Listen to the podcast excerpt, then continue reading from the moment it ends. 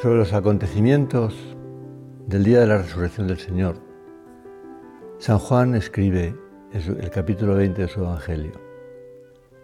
Al atardecer de aquel día, el siguiente al sábado, con las puertas del lugar donde se habían reunido los discípulos cerradas por miedo a los judíos, vino Jesús, se presentó en medio de ellos y les dijo, la paz esté con vosotros.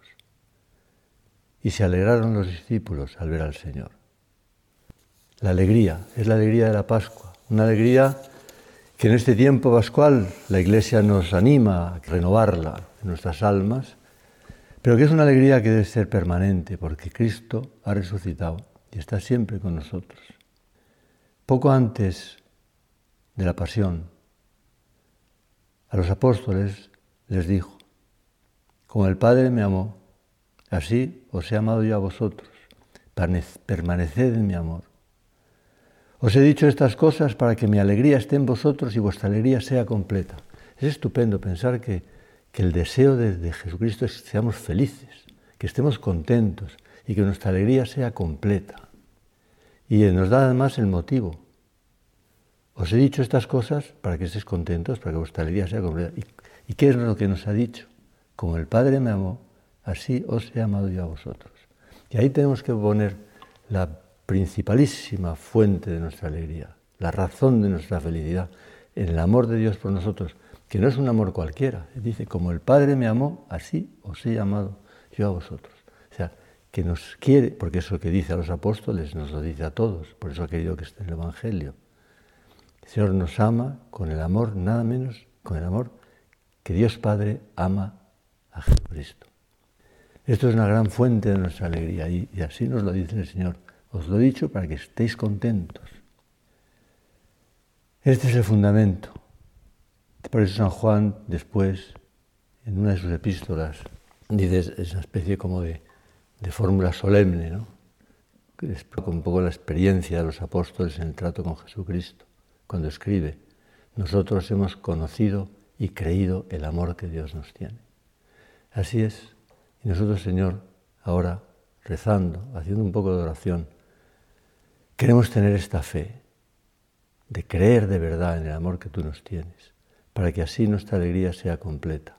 Porque el Señor quiere que estemos contentos con esa alegría completa, que significa también que sea permanente, que estemos siempre contentos.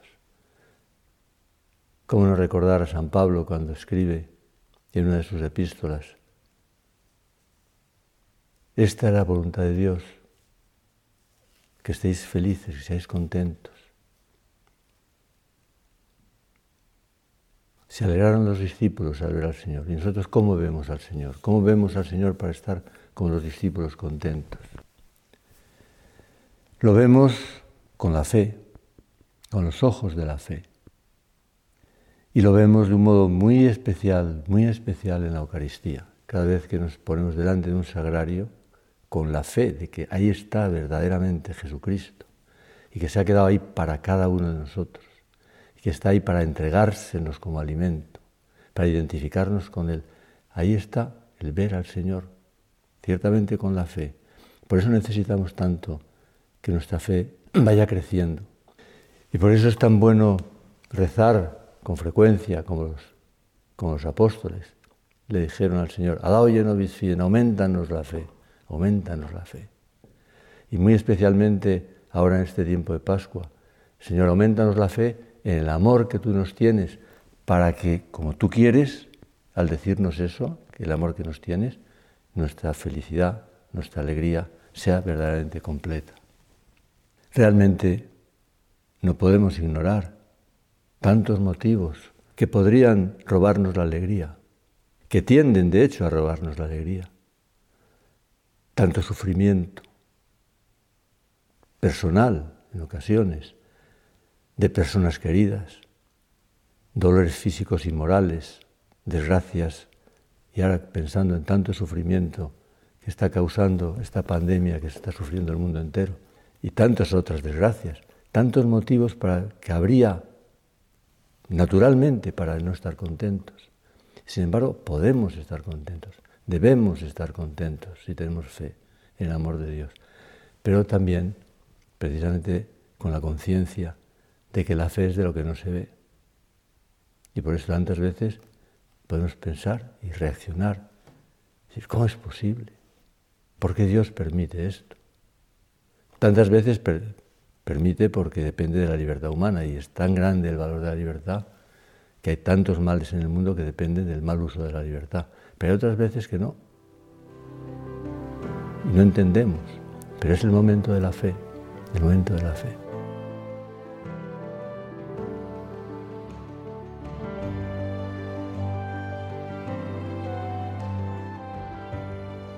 Pensando también que en la providencia de Dios, a la Santísima Virgen y a San José, también el Señor les exigió una fe grande. Y la tuvieron. También cuando no entendían. Y no podemos dejar de recordar esa escena cuando el Señor tiene 12 años y se queda sin avisarles en Jerusalén a la Virgen de San José que van de vuelta. Y no hay que lo entienda por qué hace eso el Señor. Y la Virgen, y el Evangelio nos dice que la Virgen de San José estaban angustiados, angustiados.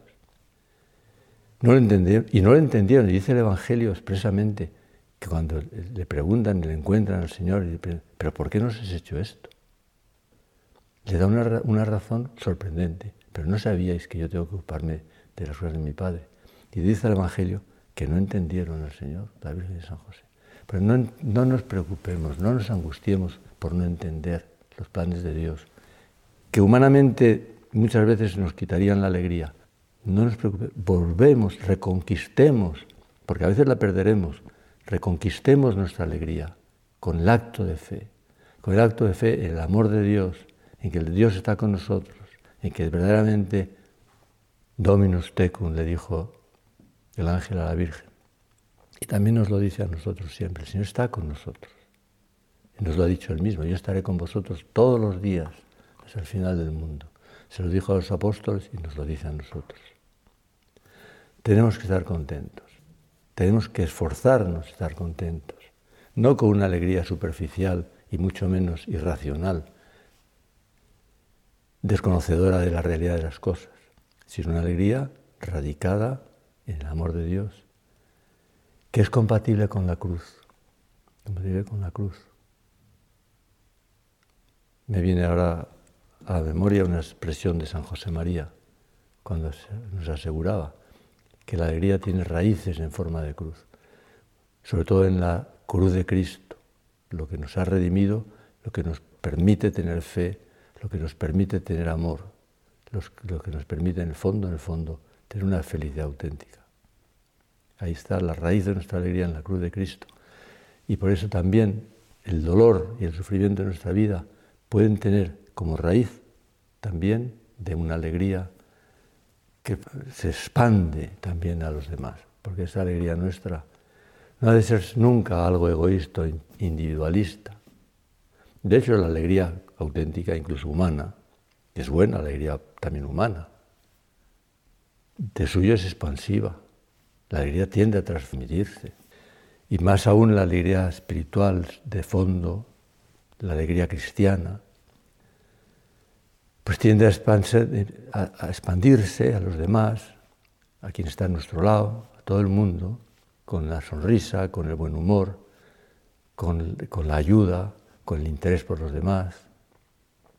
De tal manera que también, como que le gustaba decir a San José María, seamos todos, procuremos serlo a pesar de nuestras limitaciones y nuestros mismos errores, procuremos ser sembradores de paz y de alegría. Sembradores de paz y de alegría.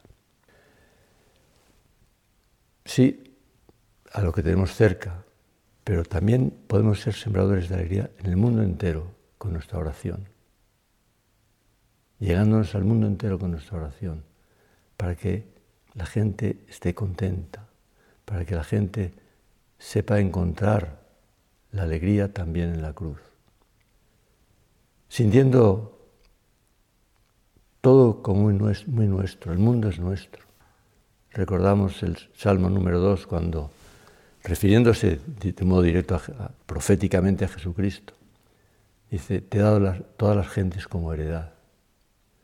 Pues en Jesucristo nos la ha dado a nosotros, especialmente a los cristianos, el mundo por heredad.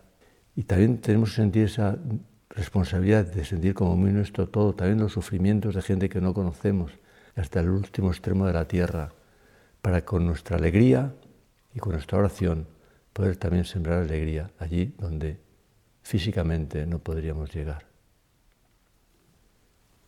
La Virgen Santísima podemos pensar que estaba siempre contenta, sin duda, con la plenitud de gracia, como Madre de Dios. Estaría siempre contenta y sin embargo tuvo mucho que sufrir. Y sin embargo es el ejemplo de cómo unir, cómo ser capaces de, ciertamente con la gracia de Dios, pidiéndose al Señor, la capacidad de ser felices también cuando hay que sufrir. Desde ese momento que recordábamos antes, del niño perdido en el templo, hasta el pie de la cruz. Vamos a pedir a la Virgen, ella que las letanías del rosario la llamamos causa de nuestra alegría, que nos ayude a estar contentos y que nos ayude para estar contentos, que con su intercesión, con su mediación materna, nos consiga un aumento de gracia, un aumento de fuerza, un aumento de fe, especialmente de fe en el amor que Dios nos tiene, para que en estos tiempos de Pascua la alegría crezca en nuestras almas y se transmita a todo el año y la podamos transmitir a todo lo que está a nuestro alrededor con la oración hasta el fin del mundo.